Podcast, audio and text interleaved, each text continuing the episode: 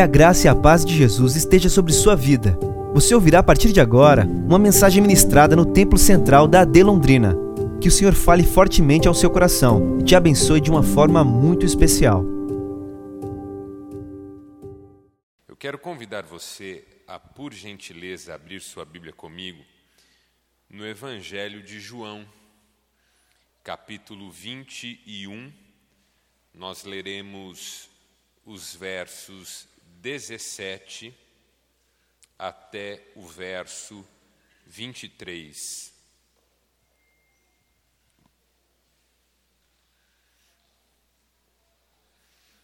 Evangelho segundo João, capítulo 21, versos 17 a 23.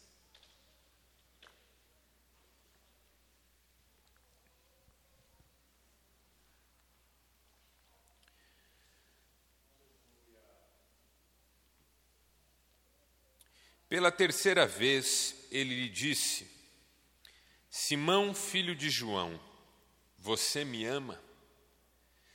Pedro ficou magoado por Jesus lhe ter perguntado pela terceira vez: Você me ama?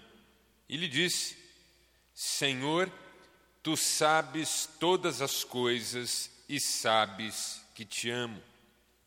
Disse-lhe Jesus: Cuide das minhas ovelhas.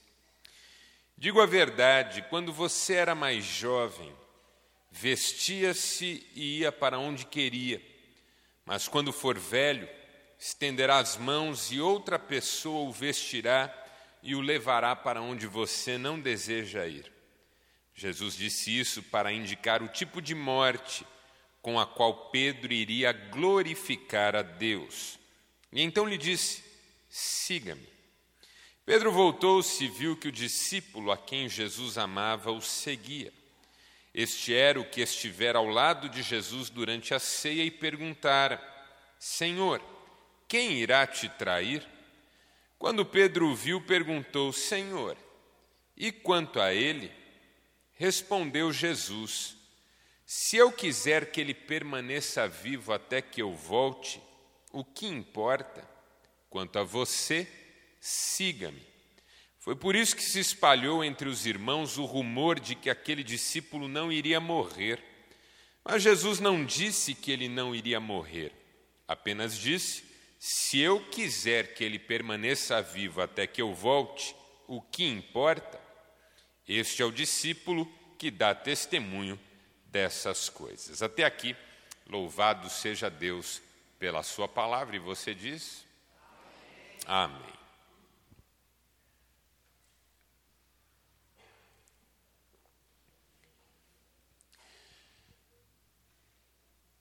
Tudo que uma pessoa deseja, ainda que ela nem saiba que é isso que ela deseja,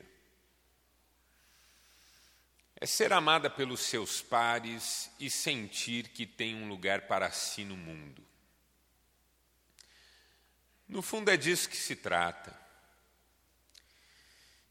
Que a nossa vida não passe de modo vazio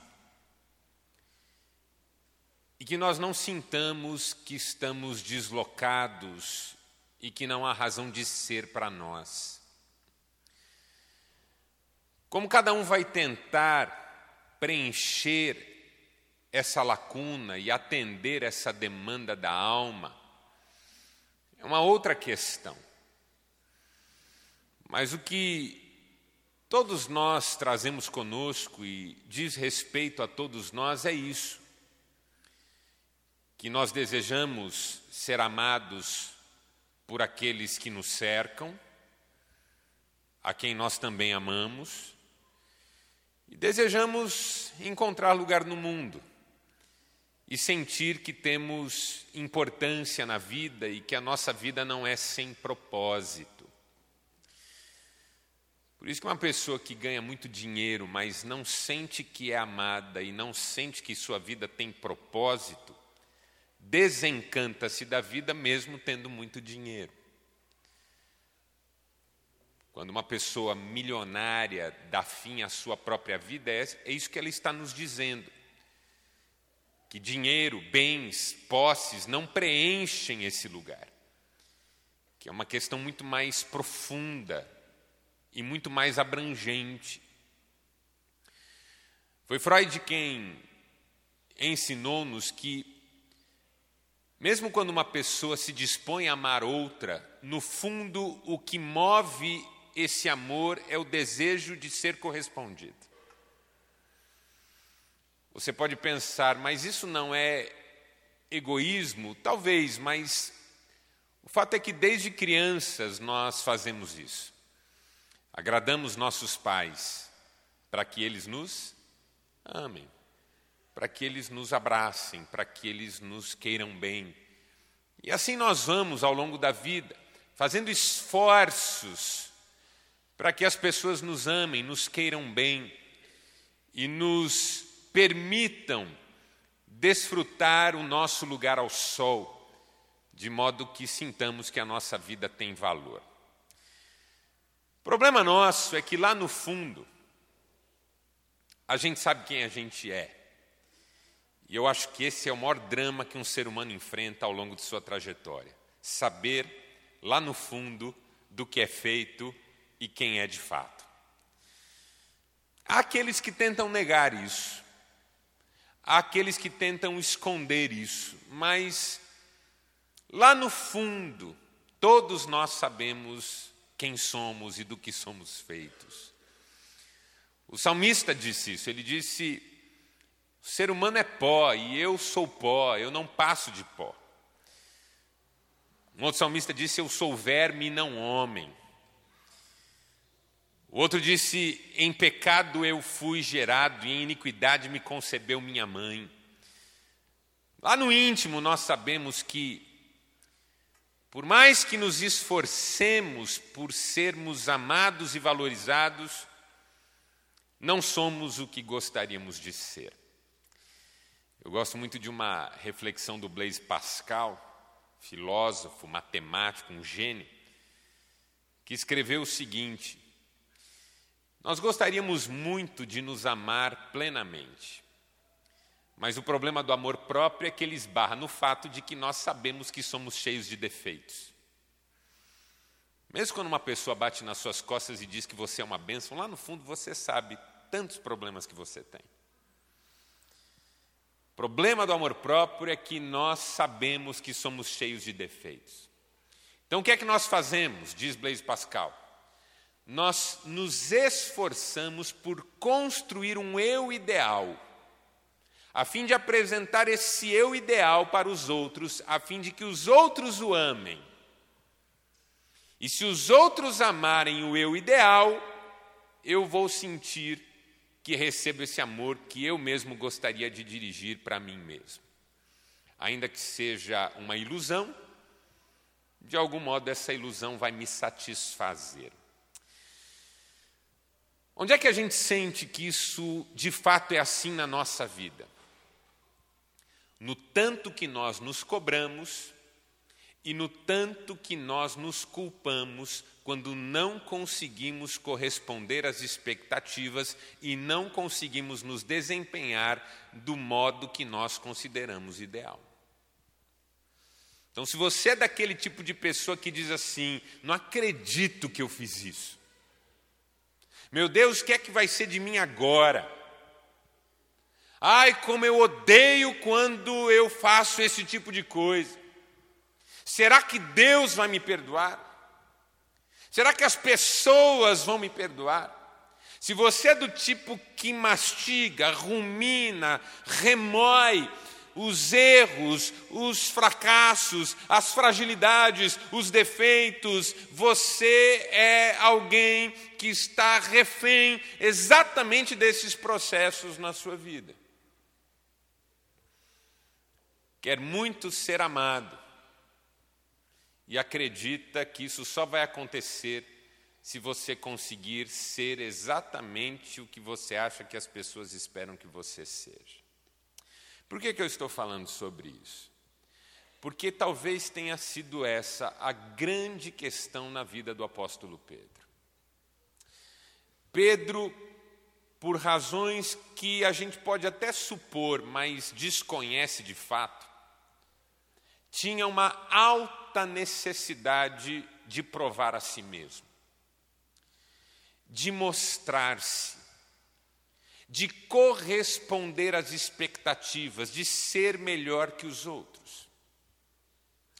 Era alguém que o tempo inteiro cobrava-se, agradar, responder, acertar, fazer o que se esperava que ele fizesse. Ele estava o tempo todo numa alta tensão. Até um dia que Jesus chega para ele e diz assim: Pedro, o Satanás pediu a tua alma para peneirá-la como trigo. Quem conhece o processo de tratamento do trigo até que ele esteja em condições de servir para fazer o pão, sabe o quanto o trigo, entre aspas, sofre até ficar pronto. Essa expressão que Jesus usa, Satanás pediu a tua alma para peneirá-la como trigo, ou seja, ele, ele vai investir pesadamente contra você. Mas eu quero que você saiba que eu roguei ao Pai por você e o Pai já me ouviu. Que é que Jesus estava dizendo para Pedro? Pedro, vem chumbo grosso sobre você as coisas vão ficar feias para o seu lado. Eu já vi o filme que você vai protagonizar. E eu quero que você saiba que eu e o pai já conversamos sobre isso e está tudo bem. Que Jesus estava dizendo para Pedro é: Pedro, eu sei exatamente o que vai acontecer com você daqui a pouco. E eu quero que você saiba que eu e o Pai já entramos em acerto sobre a sua vida e está tudo bem.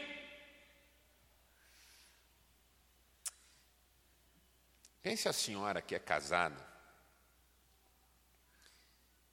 Se no dia em que a senhora foi se casar, um anjo tivesse aparecido com um DVD da sua vida toda. E antes da senhora casar, esse anjo colocasse o DVD para a senhora assistir. E a senhora veria que seu marido ia entrar em bancarrota financeira e a sua casa passaria por privações terríveis. Mas depois a senhora veria também que, quando as coisas melhorassem um pouquinho financeiramente, ele iria trair a senhora com uma amiga da senhora. E a senhora veria que ele voltaria pedindo perdão, e a senhora o perdoaria. E depois de um tempo ele ficaria doente, muito doente, e a senhora passaria meses cuidando dele e trabalhando para sustentar a sua casa e a ele porque ele está doente. E aí ele melhoraria um pouquinho. E assim que estivesse melhorando, arrumaria outra mulher para viver com ele e deixaria a senhora para trás. Aí o anjo, depois de passar esse filme horrível, olharia para a senhora e perguntaria assim: E aí, vai casar? Que, que a senhora responderia? Talvez a senhora respondesse de jeito nenhum, nem que a vaca tussa, nem que outro anjo apareça, não vou casar. Mas talvez a senhora respondesse vou. E se a senhora respondesse vou, mesmo assim, o que a senhora estaria dizendo seria algo mais ou menos assim: eu sei que ele vai fazer tudo isso comigo, mas eu vou estar com ele mesmo assim porque eu o amo.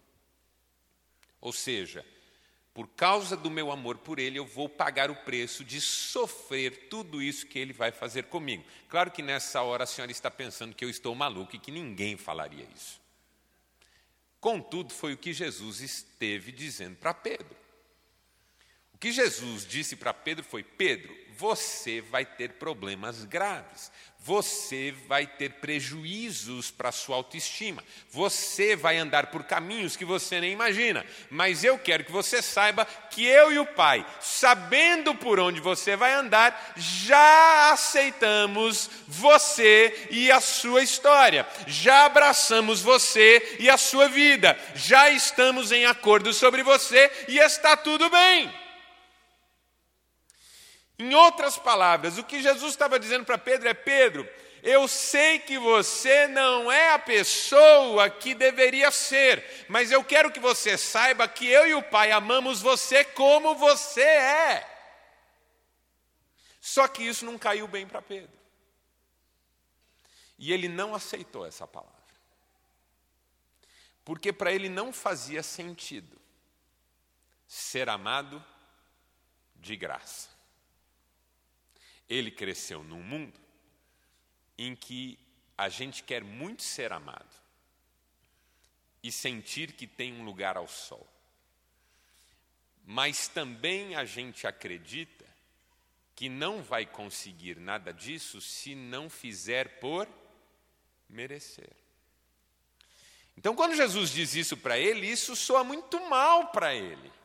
Porque ele vem fazendo esforços enormes para provar que ele dá conta do recado e que ele é a pessoa que tem que ser. Então ele olha para Jesus e diz assim: Mestre, ainda que todos te abandonem, eu não te abandonarei.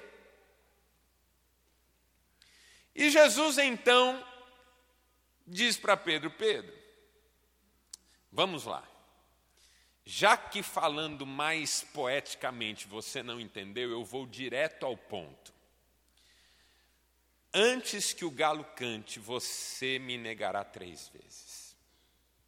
É disso que eu estou falando. Que o Satanás vai peneirar você e você vai fraquejar e você vai cair. E antes do galo cantar, você vai me negar três vezes. Então agora Jesus não está mais dizendo: Olha, Pedro, se algo der errado, estou aqui. Jesus está dizendo: Pedro, vai dar errado. Eu vi o filme. Você vai me negar, não é uma vez, não, não são duas vezes, não, são três vezes. Antes do galo cantar, você acha que vai andar comigo uma milha, você não vai andar nem meia. Antes do galo cantar, você já terá negado que me conhece por três vezes. Mas lembre-se, eu falei com o pai sobre isso e está tudo certo. Pedro diz: ainda que todos te abandonem, eu não. Eu irei contigo até a morte, se for preciso.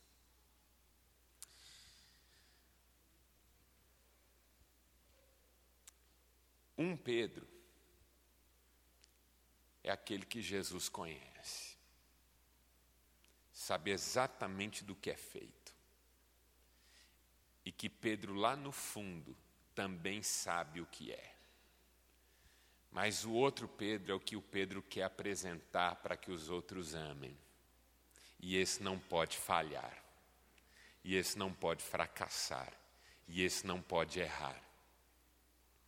Então, mesmo que todos façam isso que o Senhor está falando, eu não, o Senhor está enganado sobre mim. Essa palavra aí deve ser sobre o João, que é um frágil, sobre o Judas, que é um traíra, sobre Tiago, que fala que é corajoso, mas eu tenho lá minhas dúvidas. Essa palavra deve ser para o Tomé, que nunca acredita em nada. Essa palavra deve ser a respeito do Bartolomeu, que chegou aí, fez pouca diferença no nosso grupo. Essa palavra deve ser sobre o Levi, que eu sempre achei que estava enganando todo mundo, mas não é sobre mim eu não vou fazer isso. Eu sou melhor que os demais. Eu sou maior que os demais. Onde eles vão fraquejar, eu não vou. E sabe o que Jesus responde? Nada. Porque o que é que você fala para uma pessoa que decidiu que vai enganar a si mesma? Como é que você convence uma pessoa que ela não é quem ela resolveu acreditar que é? E aí o que acontece, você conhece. Pedro até tenta estar perto de Jesus no seu martírio, na sua paixão.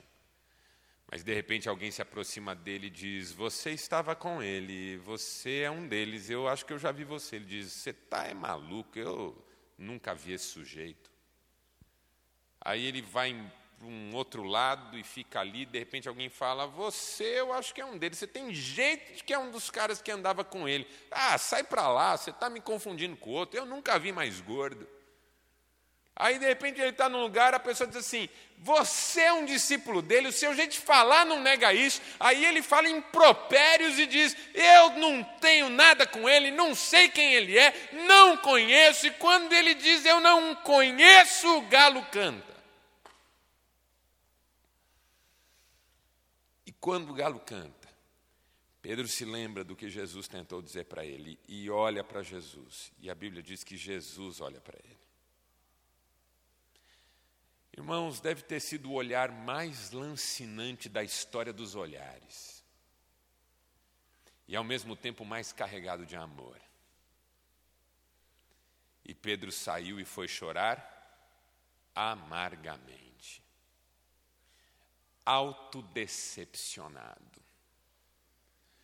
Que é o futuro de todo aquele que acredita em si mesmo na luta por esse lugar ao sol, no desejo de ser amado pelo outro. Autodecepção. Minha vida acabou. Eu não acredito que eu fiz o que eu fiz. Nunca mais. Isso é tão forte em Pedro que ele volta para a velha vida de pescador. Até que um dia ele está pescando, e foi mais um daqueles dias horrorosos, nenhum peixe, nada, nada deu certo naquele dia. Eles já estão para desistir, para voltar. Um sujeito lá da praia começa a gritar: Joguem a rede do outro lado! Alguém olha e fala: O que, que o sujeito está gritando? Joguem a rede do outro lado! Aí alguém olha e fala assim: escuta, quem está gritando ali? O outro olha e diz: não sei, deve ser algum maluco. E ele joguem a rede do outro lado. Ele está mandando a gente jogar a rede do outro lado. Eu imagino que alguém gritou: já pescamos a noite inteira, não pegamos nada. E ele grita de lá: joguem a rede do outro lado. Aí alguém fala assim: bom, vamos jogar, né? E joga. Quando joga, a rede se entope de peixe. E eles começam a puxar, e aí alguém olha para o homem que está na praia e diz assim: é o mestre, é o mestre. E quando alguém diz é o mestre, Pedro é tomado de uma empolgação, de um entusiasmo, e a Bíblia diz que ele pula na água e vai nadando até a praia. E sabe o que acontece quando ele chega na praia? Não sabemos. A Bíblia não diz. A Bíblia não diz se eles se abraçam, a Bíblia não diz se ele diz alguma coisa, a Bíblia não diz nada fica aquela sensação de constrangimento. Esses dias eu estava num restaurante, tinha uma família lá esperando lugar na mesa, uma criança junto. Aí a mãe disse assim: Olha lá, o teu priminho está chegando. Aí o menino, ai que legal, que legal, e saiu correndo na direção do priminho. Quando chegou na frente do priminho, o priminho também veio correndo. Os dois pararam, ficaram se olhando assim, olhavam para os pais, olhavam para o outro e não fizeram nada. Eu achei que eles iam se abraçar, que um ia girar o outro no ar, sei lá. Fizeram nada, ficaram se olhando ali, olhando para o outro, ficaram constrangidos. Eu não sei o que aconteceu, eu só sei que a Bíblia silencia sobre esse encontro, para retomá-lo mais adiante. Quando depois de terem comido alguma coisa, Jesus chamou Pedro de lado e disse: Pedro, posso fazer uma pergunta? Vamos falar a verdade? Se Jesus fosse como muitos de nós, essa era a hora de lavar roupa suja. Sim ou não? Se Jesus fosse como muitos de nós, essa era a hora. Pedro, te falei, não falei? Você não me ouve. Você e essa mania sua de achar que você consegue. Se tivesse me dado ouvidos, não tinha acontecido o que aconteceu. Mas não, você quer ser o bonzão. Se fosse eu ali, eu ia deitar em cima de Pedro. Acabar com a raça dele. Porque é assim que a gente acha que resolve as coisas, malhando, batendo, pisando o pavio fumegante, quebrando a cana que já está esmagada. Mas louvado seja o nome do Senhor, Jesus não é como a gente. E ele chama Pedro e diz assim: Pedro, posso fazer uma pergunta? Pode, mestre. Você me ama? Pedro fica surpreso e responde: Claro, te amo.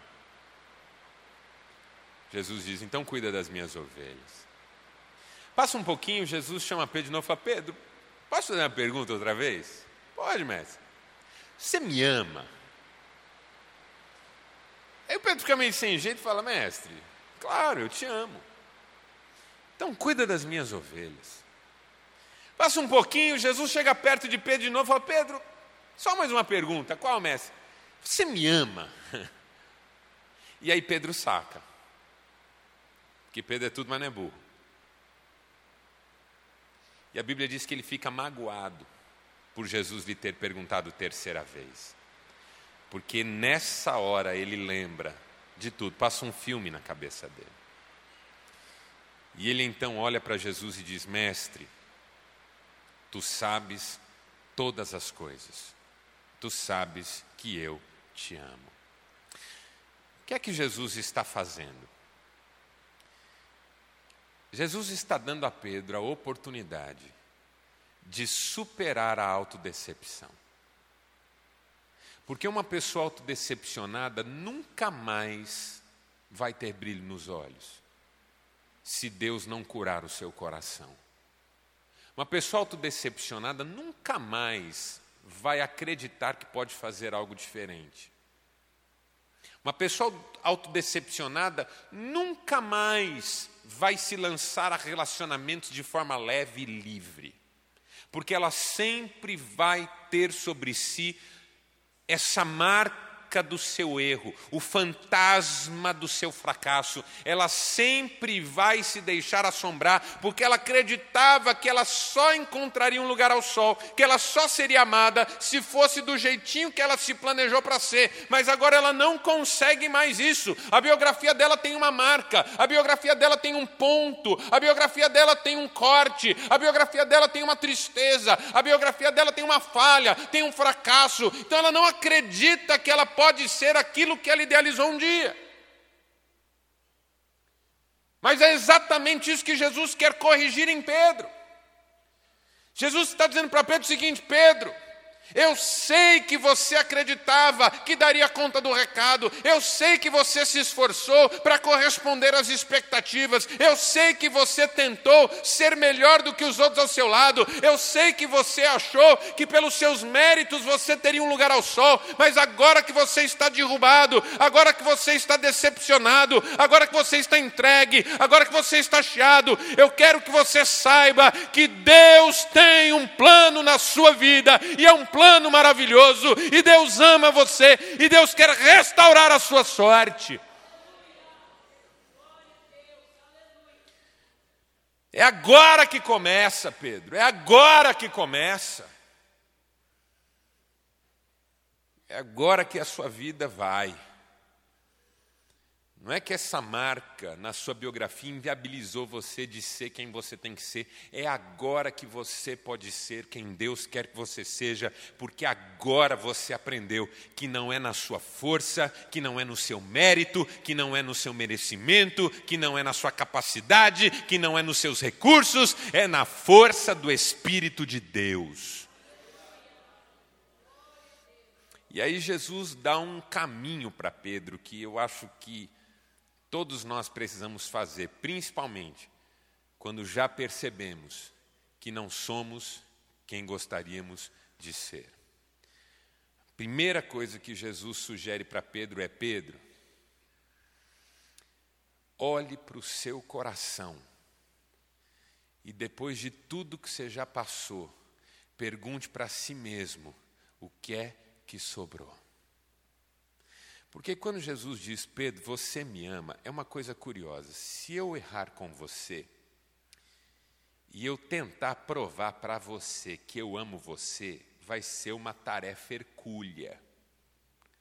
Porque o fato de eu ter errado com você vai gerar em você uma desconfiança sobre o meu sentimento em relação a você. Sim ou não? Então o marido errou com a esposa e diz: Mas bem, eu te amo. Ela diz assim: Ama nada, se me amasse, não fazia isso. Ocorre que quando Jesus pergunta para Pedro: Pedro, você me ama?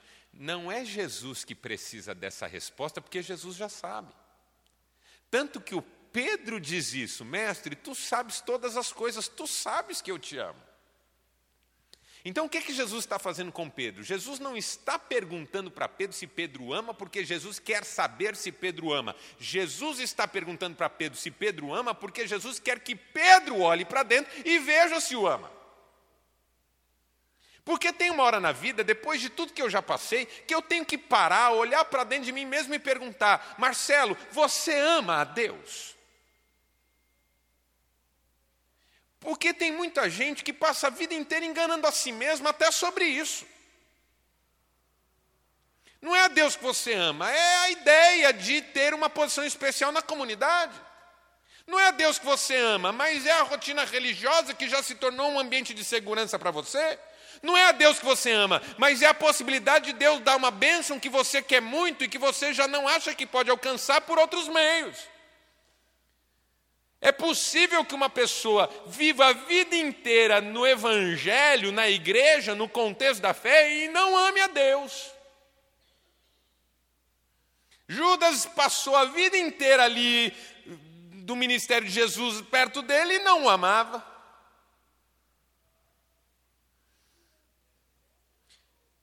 Uma hora que eu preciso parar e perguntar para mim mesmo, Marcelo, você ama o Senhor? Porque assim, ó, Nada disso tem valor se eu não amar a Deus. Irmão, com todo respeito, em nome de Jesus, nada aqui, nesta noite, é mais importante do que o fato de que Deus está aqui e nos chama para um relacionamento de amor com Ele. Se a minha oração hoje aqui vai ser atendida ou não, se alguém vai me cumprimentar na saída ou não, se o meu ministério vai ser renovado ou não, se eu vou sair daqui. É, nada disso é tão importante quanto o fato de que Deus está aqui e Ele me ama e Ele está me perguntando, não porque Ele precisa saber, mas porque Ele quer que eu mesmo saiba se eu amo. Porque se não é por amor, não tem outra razão que valha. O apóstolo Paulo diz assim: Ainda que eu fale a língua dos homens e dos anjos, se eu não tiver amor, serei como um metal ressoando. Ainda que eu eh, tenha ciência, conhecimento, discernimento e profecia, se eu não tiver amor, nada disso tem valor. Ainda que eu entregue os meus bens aos pobres e dê o meu próprio corpo para ser queimado no fogo, se eu não tiver amor, nada disso me valerá. Tem uma hora que a gente tem que parar tudo. Eu, eu já errei, eu já caí, eu já briguei, eu já falhei, eu já fracassei, eu já desanimei, mas agora eu vou parar, olhar para dentro e perguntar para mim mesmo diante de Deus: Marcelo, você ama o Senhor? Conta-se que um pregador, depois de fazer uma conferência espetacular, maravilhosa, milhares de pessoas se converteram numa única noite, foi para o quarto do hotel e na saída da, do templo onde ele estava, um menino, um jovem, colocou um bilhete no bolso dele. Como todo pastor, achou que era uma oferta. E falou: No hotel eu vejo e conto. Aí chegou no hotel, todo feliz, porque tinha sido uma benção, uma pregação extraordinária. lembrou do menino, pôs a mão para pegar a oferta que ele achou que o menino tinha dado, era um bilhete. E no bilhete o menino tinha escrito uma pergunta: Pregador, você ama Jesus? Aquele pregador ficou enfurecido com o menino. Amassou o bilhete, jogou no chão e falou: Ah, menino dos infernos. Vê se isso é pergunta que faça para um homem que nem eu, se eu amo Jesus. Hum, pergunta mais, mais descabida, se eu amo Jesus. Esse menino não tem o que fazer, deve ser um instrumento satanás para me atazanar. Se eu amo Jesus. E ele ficou com aquilo, e, e, e amaldiçoando o menino, e, e, querendo matar o menino, e querendo esganar o menino, até que depois de alguma hora, duas horas, remoendo raiva contra o menino, ele caiu de joelhos no chão, começou a chorar e disse: Meu Deus, eu não te amo. Eu prego, eu faço, eu aconteço, mas tudo por amor a mim. É gostoso ter o reconhecimento, é gostoso ter o aplauso, é gostoso ter o sucesso, mas eu não te amo. Mas nesta hora eu quero te pedir que o Senhor derrame amor sobre o meu coração. Eu quero te amar. Porque se não foi por amor, meus irmãos, não tem valor. Pedro, você me ama, não é que Jesus esteja em dúvida, ele quer que Pedro veja isso. Pedro, eu preciso que você olhe para dentro de você e responda se você me ama, porque se você me ama, tudo é possível. Se você me ama, começa tudo de novo. Você acabou de falar o que não devia, você acabou de brigar com alguém, você acabou de perder uma oportunidade, você acabou de entrar numa rota de autodestruição, você acabou de jogar sua vida no ralo, mas se você for capaz de olhar para dentro hoje e dizer: Senhor, apesar da pessoa horrível que eu sou, apesar de tudo que eu me tornei, apesar dos erros que eu cometei, eu quero dizer aqui que eu te amo, o Senhor começa uma história nova com você agora.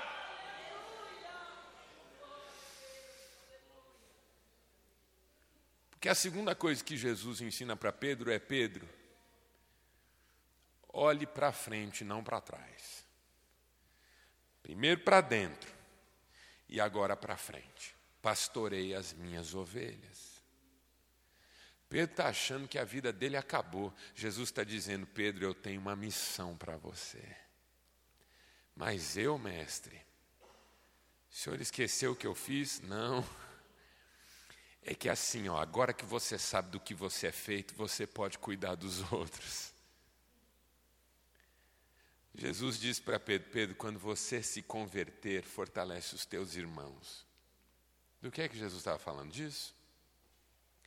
É só porque você vai passar pelo vale da sombra da morte que você vai poder conduzir outros que estão passando pelo vale da sombra da morte. Você não é uma bênção porque é perfeito, inerrante, todo mundo bate palma para você. Você é uma bênção porque você sabe quem você é e, mais importante, você sabe quem é o Deus que lavou os seus pecados, purificou a sua vida e escreveu o seu nome no livro dele. Pedro, cuida das minhas ovelhas. É para o futuro que a gente olha agora, Pedro, porque ficar olhando para trás vai trazer só tristeza para o seu coração. Muitas pessoas sofrem porque só olham para trás. Ah, desde aquele dia, nunca mais. Ah, se não tivesse acontecido isso. Ah, se a pessoa não tivesse fechado a porta para mim. Ah, se o meu pai não tivesse me abandonado tão cedo. Ah, se minha mãe não fosse tão distante afetivamente. Ah, se eu tivesse recebido aquela oportunidade naquela ocasião. Ah, se eu não tivesse jogado fora aquela chance. A pessoa fica olhando para trás e sentindo que a vida dela teve um ponto para acontecer, mas como naquele ponto as coisas não deram certo, acabou e agora chega nunca mais.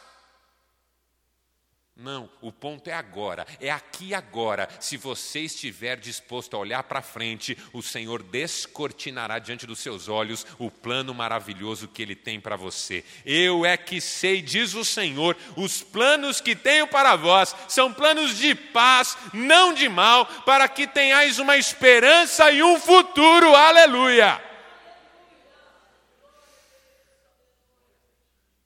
Ah, mas você não sabe o que eu já passei, pastor. Não sei mesmo, irmã.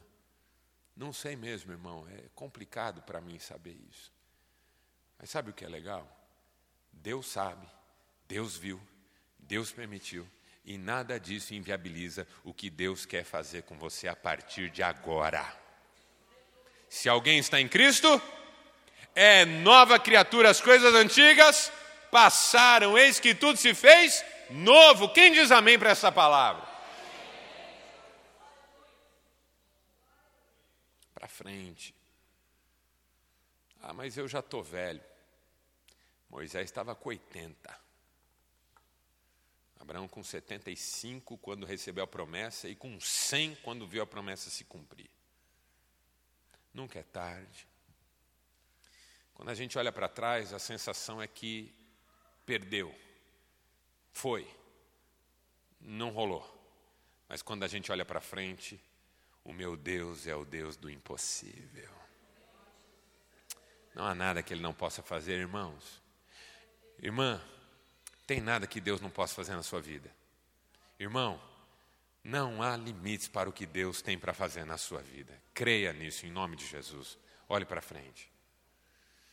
Só que aí acontece uma coisa curiosa. Jesus diz para Pedro uma coisa que é. Eu precisaria de outra mensagem para falar só sobre isso, mas quem sabe outro dia a gente fala sobre isso. Já que o pastor Moisés acha que vocês têm que sofrer algumas quintas-feiras no ano e me convida. É, vocês estão com algum pecado que precisa ser.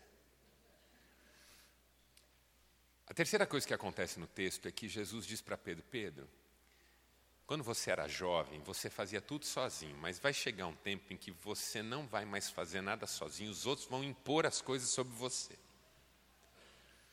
O texto diz que Jesus falava sobre isso para indicar para Pedro como Pedro morreria para glorificar a Deus, ou seja, Pedro morreria entregue nas mãos dos outros. Só que isso tem um outro significado.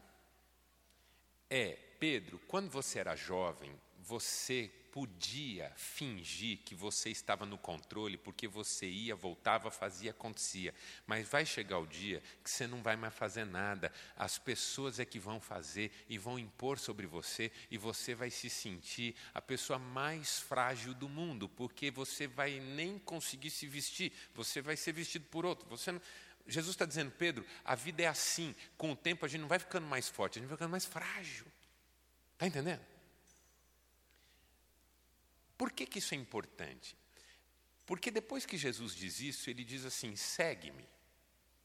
E aí Pedro começa a andar com Jesus, como se Jesus estivesse levando Pedro para mostrar alguma coisa para Pedro. Só que quando Jesus e Pedro começam a andar, Pedro olha para trás e o discípulo João está vindo.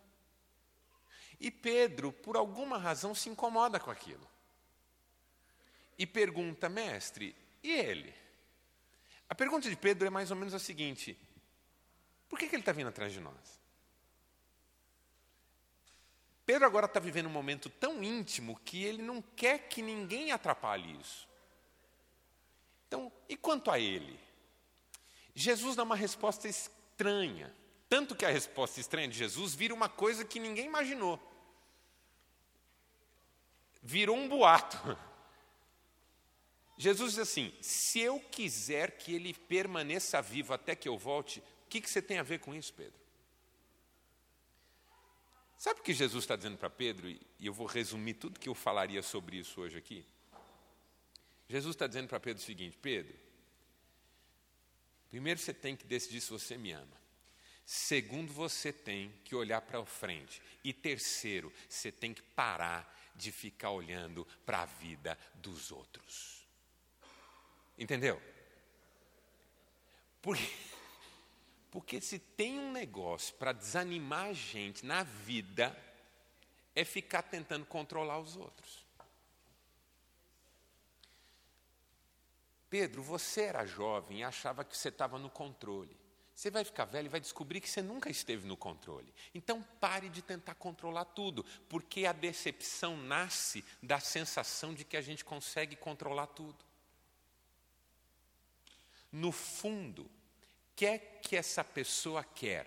Controlar, impor impor-se e fazer a vida do seu jeito. A maior bênção que você vai receber de Deus é a alegria de entender de uma vez por todas que a vida não precisa ser do seu jeito, basta que ela seja do jeito de Deus para você.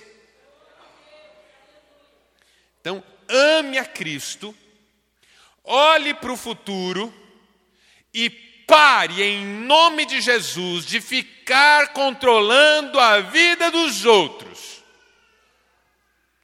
Que esse é o segredo para a gente viver leve e ser uma benção. Feche seus olhos por um instante. Essa foi uma mensagem ministrada no Templo Central da AD Londrina. Acesse nossas redes sociais no Facebook, Instagram e YouTube e fique por dentro de tudo o que está acontecendo. Deus abençoe.